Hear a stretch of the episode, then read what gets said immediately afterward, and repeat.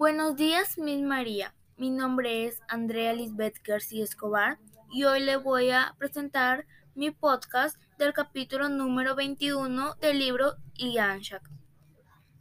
A José no le había costado mucho esfuerzo correr por el camino sinuoso y abrupto que lo llevaría hasta el pueblo de pescadores, donde, según Miker, hallarían a los ladrones.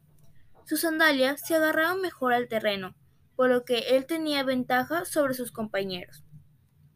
Lo que le preocupaba era haber abandonado a sus dos amigas. Comprendía que la decisión la tomaron pensando en protegerlas, pero no podía evitar sentirse como una rata.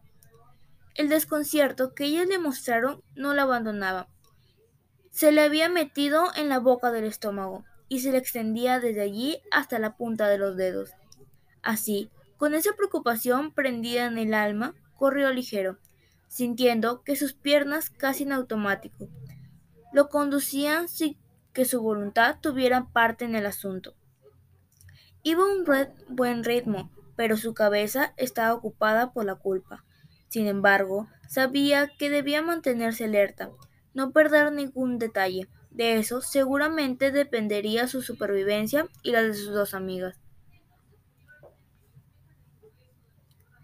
De improviso, un sonido lo sobresaltó. Era profundo y grave, y venía de unos hombres que bajaban como en procesión por el camino que atravesaba el pueblo y llegaba hasta el borde del mar. Algunos tocaban unos pututos de sonido hondo y otros iluminaban el camino con antorchas.